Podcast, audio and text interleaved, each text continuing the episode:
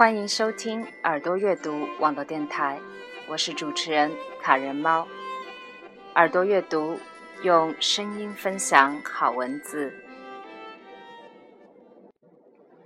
今天与大家分享的文章名叫《火烧云》，选自明初才女作家萧红的长篇自传体小说《呼兰河传》。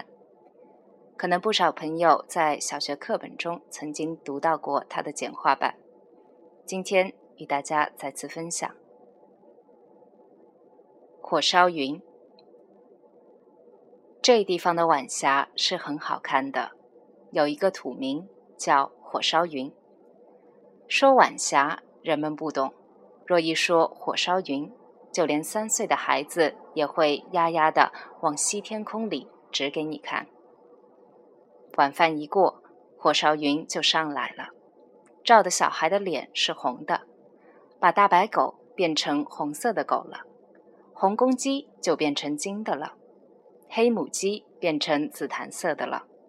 喂猪的老头子往墙根上靠，他笑盈盈的看着他的两匹小白猪变成小金猪了。他刚想说：“他妈的，你们也变了。”他的旁边走来了一个乘凉的人，那人说：“你老人家必要高寿，你老是金胡子了。”天空的云从西边一路烧到东边，红烫烫的，好像是天空着了火。这地方的火烧云变化极多，一会儿红烫烫的，一会儿金洞洞的，一会儿半紫半黄的，一会儿半灰半百合色。葡萄灰、大黄梨、紫茄子，这些颜色天空上边都有，还有些说也说不出来的，见也未曾见过的诸多种的颜色。五秒钟之内，天空里有一匹马，马头向南，马尾向西，那马是跪着的，像是在等着有人骑到它的背上，它才站起来。再过一秒钟，没有什么变化。再过两三秒钟，那匹马加大了，马腿也伸开了，马脖子也伸长了，但是，一条马尾巴却不见了。看的人正在寻找马尾巴的时候，那马就变迷了。忽然又来了一条大狗，这条狗十分凶猛，它在前边跑着，它的后面似乎还跟了好几条小狗仔。跑着跑着，小狗就不知道跑到哪儿去了，大狗也不见了。又找到了一个大狮子，和娘娘庙门前的大石头狮子一模一样的，也是那么大，也是那样的蹲着，很威武的，很镇静的蹲着。它表示着蔑视一切的样子，似乎眼睛连什么也不躲，看着看着的，一不谨慎，同时又看到了别一个什么。这时候可就麻烦了，人的眼睛不能同时又看东又看西，这样子会活活把那个大狮子糟蹋了。一转眼，一低头，那天空的东西就变了。若是再找，怕看瞎了眼睛也找不到了。大狮子既然找不到，另外的那什么，比方就是一个猴子吧。猴子虽不如大狮子。可同时也没有了，一时恍恍惚惚的，满天空里又像这个又像那个，其实是什么也不像，什么也没有了。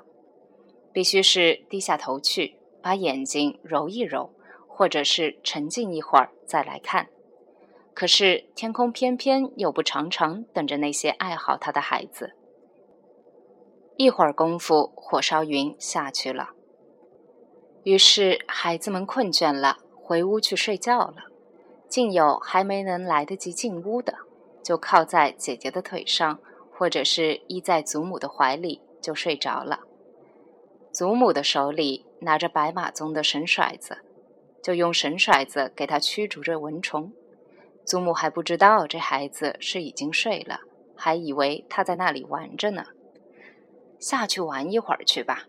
把奶奶的腿压麻了，用手一推，这孩子已睡得摇摇晃晃的了。这时候，火烧云已经完全下去了，于是家家户户都进屋去睡觉，关起窗门来。呼兰河这地方，就是六月里也不是十分热的，夜里总要盖着薄棉被睡觉。等黄昏之后的乌鸦飞过时，只能够隔着窗子听到那很少的尚未睡的孩子在嚷叫：“乌鸦乌鸦，你打场，给你二斗粮。”那漫天盖地的一群黑乌鸦，啊啊的大叫着，在整个的县城的头顶上飞过去了。据说飞过了呼兰河的南岸，就在一个大树林子里边住下了。明天早晨起来再飞。夏秋之间，每夜要过乌鸦。究竟这些成千成百的乌鸦过到哪里去，孩子们是不大晓得的。大人们也不大讲给他们听，只晓得念这套歌：“乌鸦乌鸦，你打场，给你二斗粮。”究竟给乌鸦二斗粮做什么？似乎不大有道理。